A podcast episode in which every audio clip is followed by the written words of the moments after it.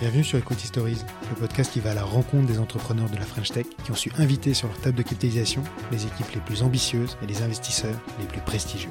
Pour cette première saison, nous allons inviter 10 fondateurs et fondatrices qui ont su faire de l'action à salarié un pilier fort de leur culture d'entreprise. ABTST, Open Classroom, Sending Blue et bien d'autres encore partageons leur vision du sujet, leur expérience et conseils pour vous aider à embrasser vous-même avec succès l'action à salarié. Frédéric Mazella, fondateur et CEO de Blablacar. Tout le monde connaît Blablacar que son histoire se confond avec celle de la French Tech. Blablacar est une des premières licornes françaises avec une communauté qui dépasse aujourd'hui plus de 100 millions de membres à travers le monde. Peut-être plus encore que Blablacar. Frédéric incarne à lui seul le visage de la French Tech. Il a contribué à inscrire durablement parmi les acteurs clés et reconnus du paysage économique français, afin notamment qu'elles prennent toute leur place et leur rôle dans l'évolution de notre société. Frédéric m'a fait l'honneur de m'accueillir dans les magnifiques locaux de Blablacar en plein cœur de Paris.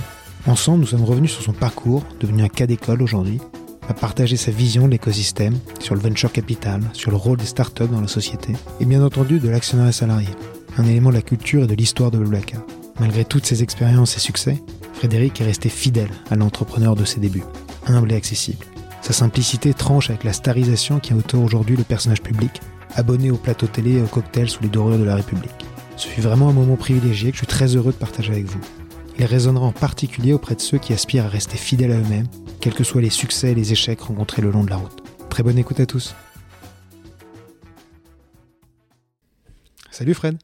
Salut Alex. Merci beaucoup de me recevoir ici à la Blabla, euh, au Blabla Village, pardon. Le Blablaplex. Le Blablaplex, carrément, pardon, exact. On est passé par le Blabla Village et maintenant on est au Blablaplex. Donc vraiment un grand merci de nous recevoir. Je pense qu'aujourd'hui, tout a été dit et redit sur ton histoire d'entrepreneur et celle de Blablacar. Tu es devenu pour la French Tech probablement parce que Larry Page et Sergey Brin sont à la Silicon Valley. Tu es devenu l'un des principaux ambassadeurs, le VRP, voire l'icône ou l'égérie encore de la French Tech. À tel point aujourd'hui que pour beaucoup d'observateurs, je pense que l'histoire de la French Tech, c'est le Blablacar, s'entremêlent, voire se confondent.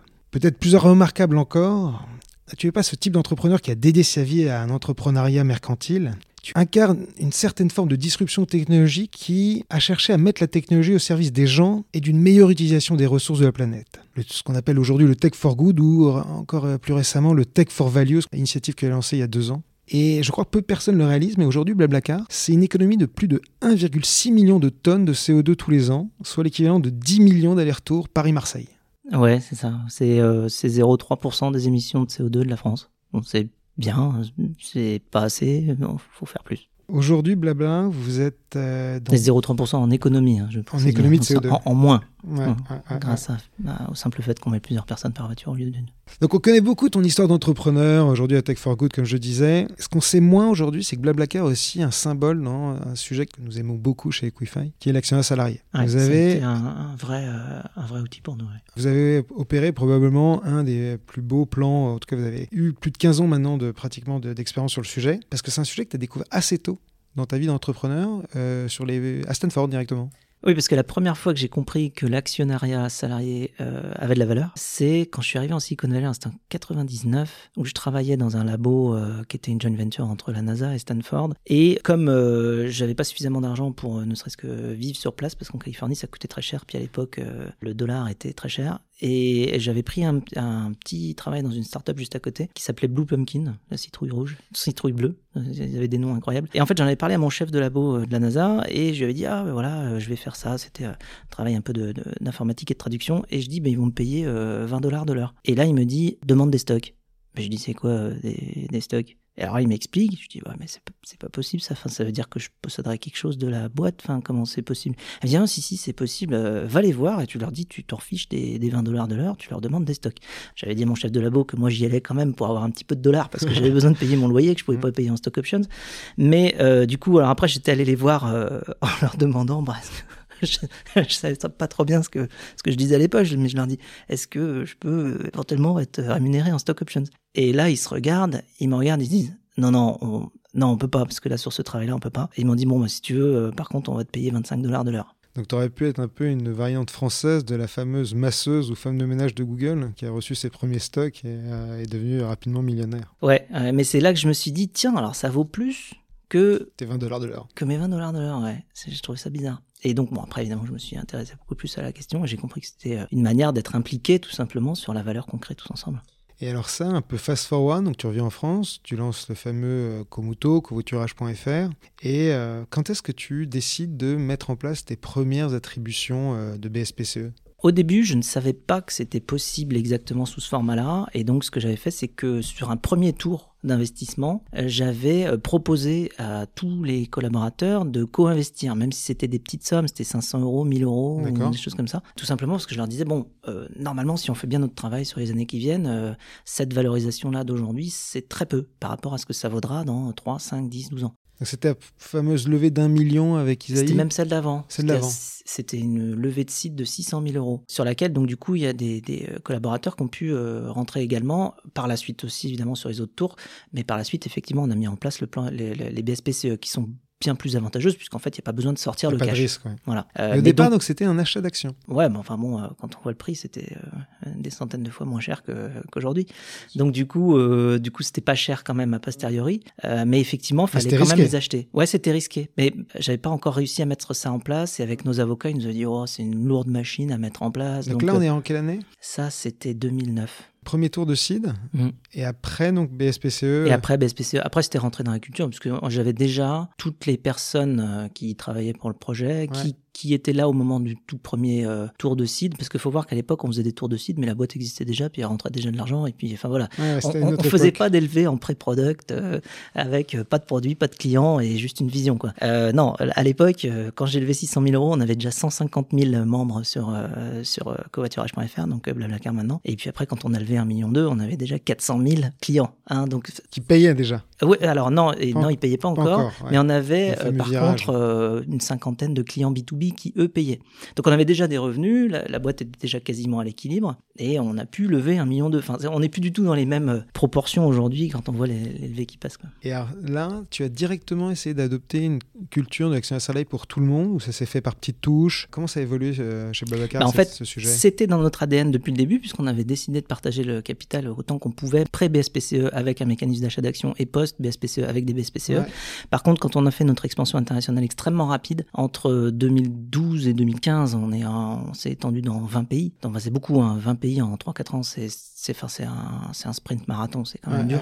Et en même temps, euh, aller distribuer des stock options à tout le monde dans tous les pays en fonction des législations et des fiscalités euh, respectives de chaque territoire, ça semblait un casse-tête quoi. Donc on n'a pas réussi, on l'a fait un peu, mm. on l'a fait euh, au maximum avec des mécanismes de BSA, des OSA, enfin on a fait un peu tout, mais on n'a pas pu le faire pour tout le monde à ce moment-là. Et puis là, récemment, on a décidé de, de récupérer et donc de refaire un plan de, de, redistribution de BSPCE sur tout le monde.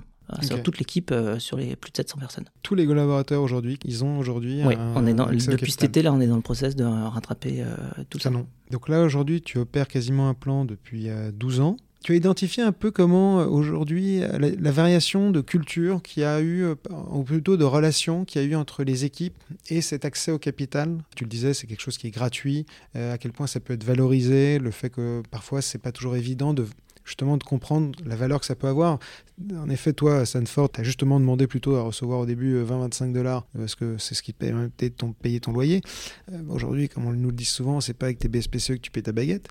Mais est-ce que tu as pu voir au travers ces dix dernières années un peu euh, rapidement des moments clés où il y a eu un changement de prisme? Oui, il y a quand même un changement. Bon, il y a une bien meilleure culture quand même euh, sur, ce, sur ces mécanismes-là.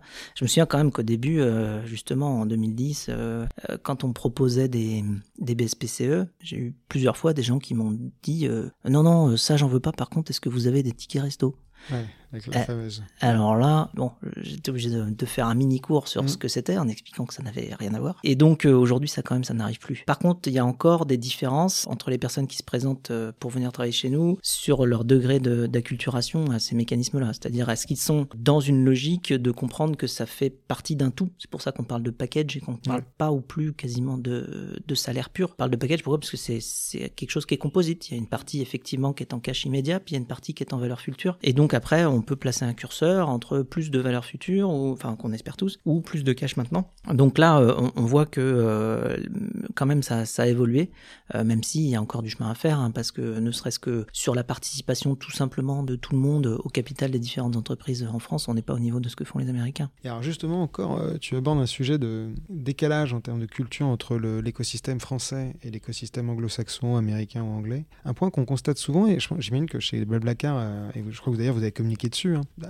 vu que ça fait quand même plus de 10 ans que vous opérez des plans de BSPCE, aujourd'hui, vous avez donc pu offrir à vos équipes des opportunités de secondaire. Et le secondaire est un, sujet qui a une petite actualité aujourd'hui parce qu'on voit apparaître, à l'instar de ce qui existait déjà dans les marchés aux États-Unis, comme des places de marché comme Forge ou autres, on voit apparaître des places de marché qui permettent à des gens d'accéder à des actions de start-up. Je crois que des actions Blablacar ont fait l'objet de transactions sur ces plateformes. Vous, vous avez commencé à faire du secondaire. À quelle occasion? Comment ça s'est présenté? Sur différentes levées. Parce que, en fait, ce qu'on voulait, c'était bien montrer justement, parce qu'il y avait une certaine suspicion sur la, sur, euh, la valeur réelle de ces stock options, de ces BSPCE, on voulait bien montrer que ça valait quelque chose. Et on s'est dit, il n'y aura pas de meilleure manière de montrer que ça vaut quelque chose que de les transformer en cash. Et donc du coup, sur euh, des levées successives, on a négocié auprès des investisseurs la possibilité de euh, faire une partie de secondaire directement sur les employés pour que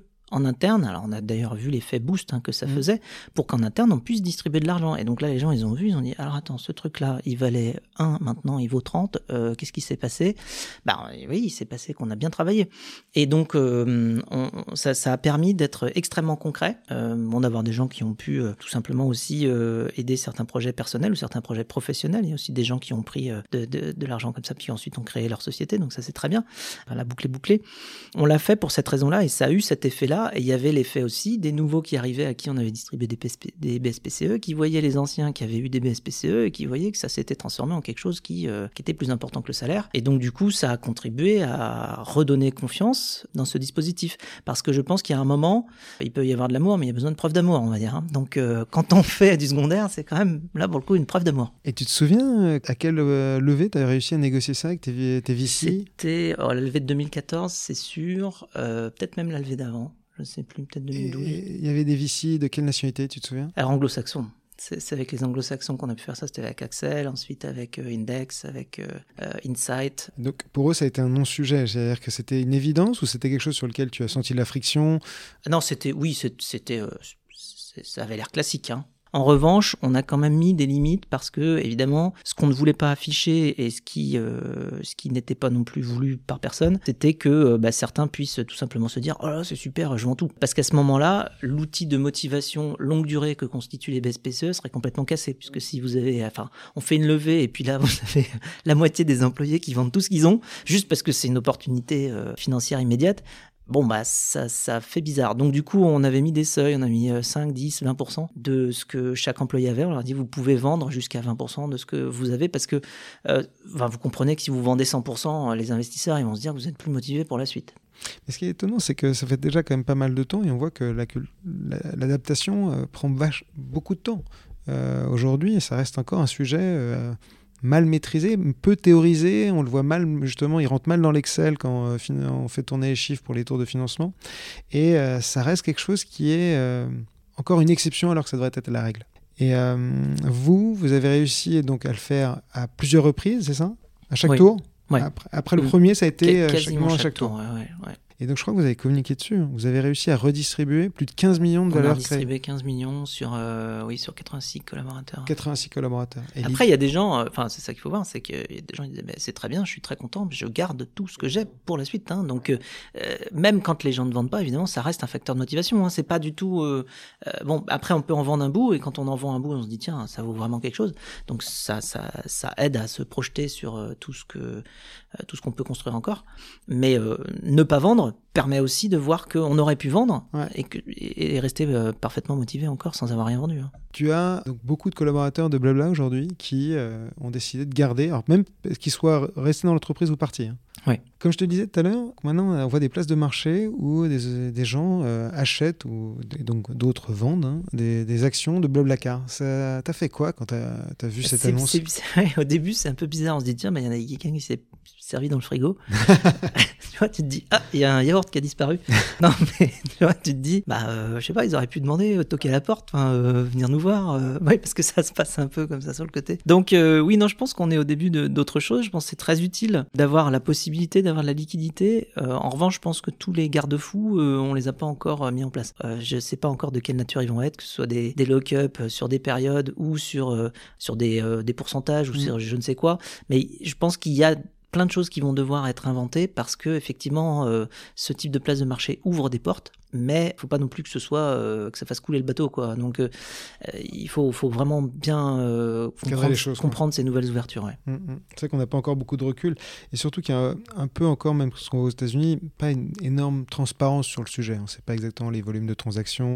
Aux États-Unis les actionnaires ont quasiment aucun droit faire la comparaison avec ce qui pourrait se passer en France, c'est pas évident. Ça sera intéressant de voir un peu comment ça évolue et comment vous, vous répondez à ça, euh, parce que donc oui. Là, on est concerné. Ah vous êtes bien, parmi les premiers concernés. Avec ta casquette d'ambassadeur de la French Tech, tu as également rejoint le mouvement euh, Not Optional, qui est ce mouvement qui vise en effet à harmoniser un peu les dispositifs d'actionnaires salariés, de façon à ce que les sociétés ne rencontrent pas finalement ce plafond de verre que tu as, vous avez connu chez Blabla, le fait que dès qu'on parle international, le niveau de complexité pour euh, opérer des plans internationaux devient juste exponentiel.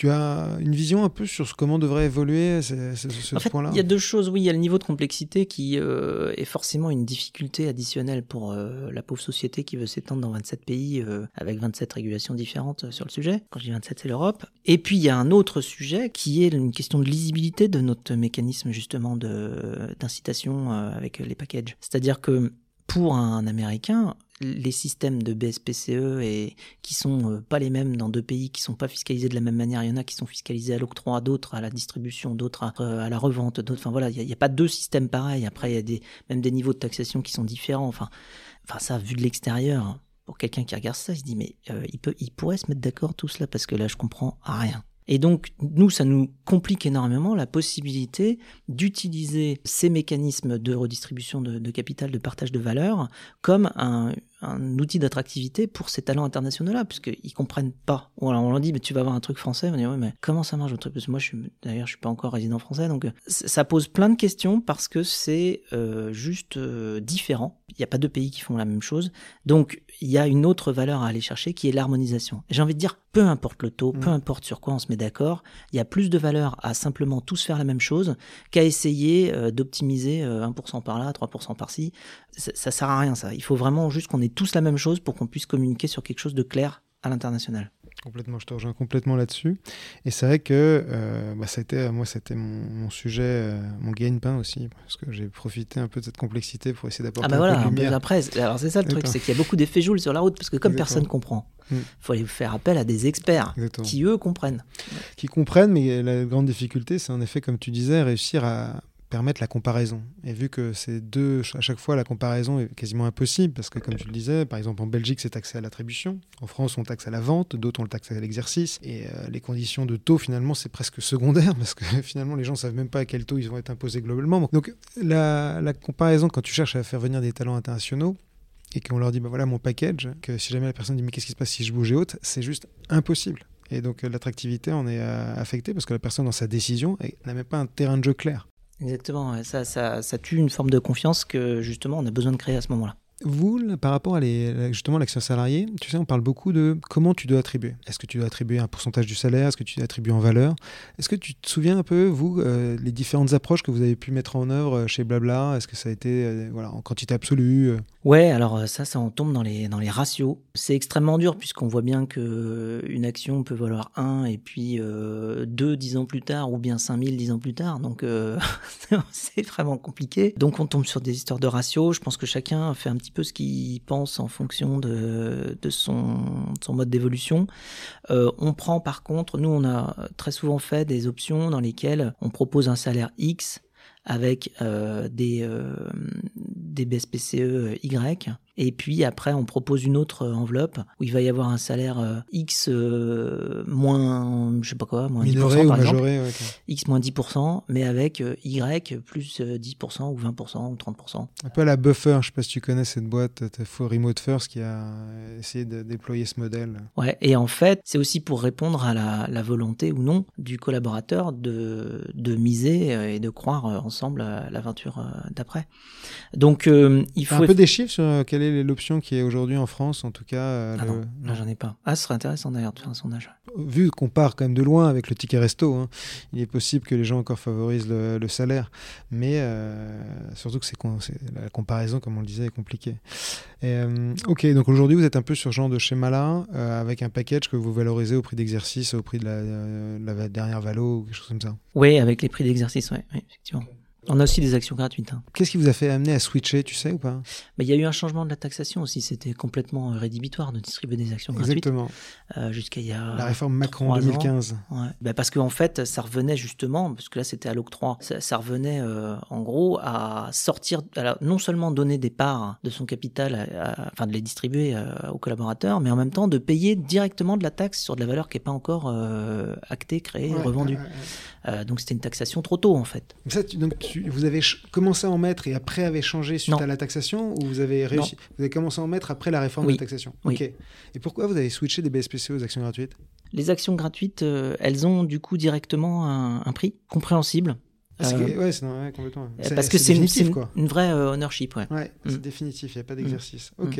Et finalement, vous êtes revenu, la der- dernière opération que vous avez fait, vous avez fait un panachage Il y a un mix, après a- on laisse le choix ouais, aux différentes personnes, et puis il y a un ratio entre euh, si on prend plus d'actions gratuites, euh, ça fait euh, moins de BSPCE, si on prend plus de BSPCE, ça fait moins d'options gratuites. Enfin voilà, après on, on peut, Ok. euh, on peut jouer avec ça. Ok, vos équipérages ont dû bien s'amuser Ah, pour mais ils sont définir très très très très très forts. ouais. Bravo. Donc ouais, ça- je pense qu'il faut en effet avoir des gens assez compétents et Oui, qui ont c'est de ça le problème ça. aussi. Ouais. C'est que euh, c'est beaucoup de travail. Alors faut, faut aimer ça. Alors nous on a la chance d'avoir une équipe qui est menée par euh, Frédéric Alton Bourget, qui est, euh, qui est au top sur tous ces sujets-là. Et qui- Anastasia qui aussi, adore. qui est très Et Anastasia, très bien aussi. ouais. Ouais. Maintenant, là, si tu un entrepreneur qui vient te voir avec ta casquette de- d'ambassadeur de, la French Tech et je veux fidéliser mon équipe, euh, je pensais faire de l'action salarié, euh, qu'est-ce que tu me donnerais comme conseil? Oh, D'essayer d'être le plus large possible, le plus inclusif possible. Ok. Euh, Politique générale, démocratique à tout le monde. Oui, parce que ça soude l'équipe. On est tous dans le même bateau après. Mm, mm, mm. Et en termes de pourcentage, euh, pour être allé euh, genre, au fond du Ça, fin ça dépend, parce qu'on peut, on peut redistribuer du pourcentage chaque année hein, en fonction de la croissance aussi et des opportunités. Donc, euh, il faut penser long terme, par contre. Ouais. Euh, C'est-à-dire qu'il faut, faut garder de la réserve. On va pas donner tout euh, la première année, parce que sinon après la deuxième, on peut plus rien donner. Donc en fait, il faut y aller quand même progressif. On est obligé. Donc il faut décider d'un pourcentage chaque année euh, qu'on peut euh, distribuer raisonnablement sur les dix prochaines années sans se, sans se tirer une balle dans le pied. Par exemple, on peut, on va pas pouvoir euh, distribuer 20% chaque année, c'est pas possible. Sinon, on finit avec, Bah, en tout cas, 20%, c'est un peu le seuil euh, à the end of the road de- de- des boîtes américaines qui ont, pour les plus belles startups, 20% de leur capital qui est détenu par les salariés. Tu connais le chiffre de Blabla aujourd'hui? À post l'opération, là, Ah non, je pas en tête. Mais euh, ok, à l'époque où vous avez retapé le plafond de verre, il y avait qu'un tiers de l'équipe qui avait euh, des, des, des- Oui, c'est-à-dire qu'on avait eu à un moment, on avait tout le monde avec euh, des, des shares.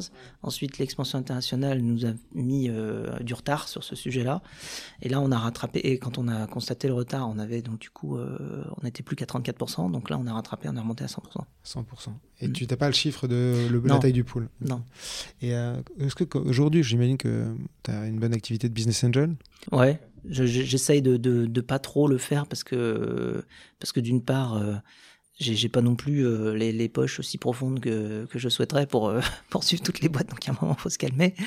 Et puis euh, en plus, ça prend, enfin si on veut le faire bien, ça prend vraiment beaucoup de temps. C'est-à-dire non seulement en amont, mais aussi après en aval pour accompagner les boîtes. Et en fait, du temps, bah, on a tous que 24 heures par jour. Quoi. Après, un, un post de Frédéric Mazella sur LinkedIn, ça, ça a déjà pas mal de valeur. Ouais, bon. C'est- Il y en a qui Il n'y a jamais personne que- qui m'a qui m'a monnayé ça, on va dire. hein. Euh, Ah bah, en tout cas, je peux te dire que pour voir beaucoup de tours, c'est souvent la, la contribution qui est attendue de beaucoup. Ah ouais, c'est vrai. Ah ouais. Ouais. Ah, je sais pas, peut-être que les, les gens se disent que, c'est- que je le ferai pas. Enfin, je le ferai pas si j'y crois pas à fond, je vais pas monnayer un truc pareil.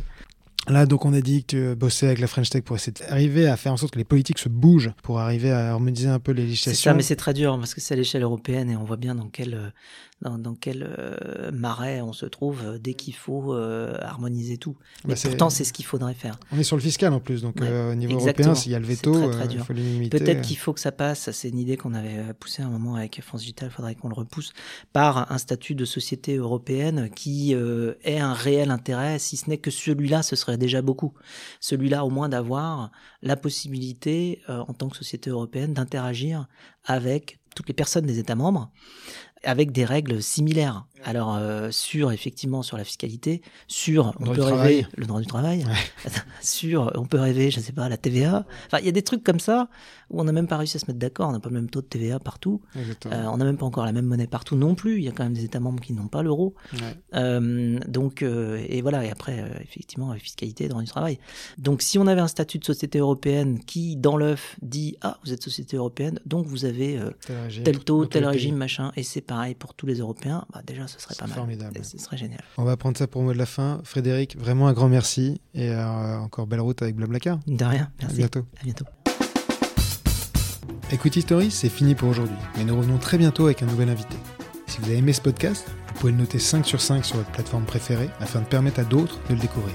N'hésitez pas à nous faire remonter des commentaires ou toute demande particulière sur ce que vous aimeriez entendre dans le podcast. On fera tout notre possible pour y répondre. Et puis, si vous aussi vous souhaitez offrir la meilleure expérience d'actionnaire salarié à vos équipes, je vous donne rendez-vous sur equify.eu. À très vite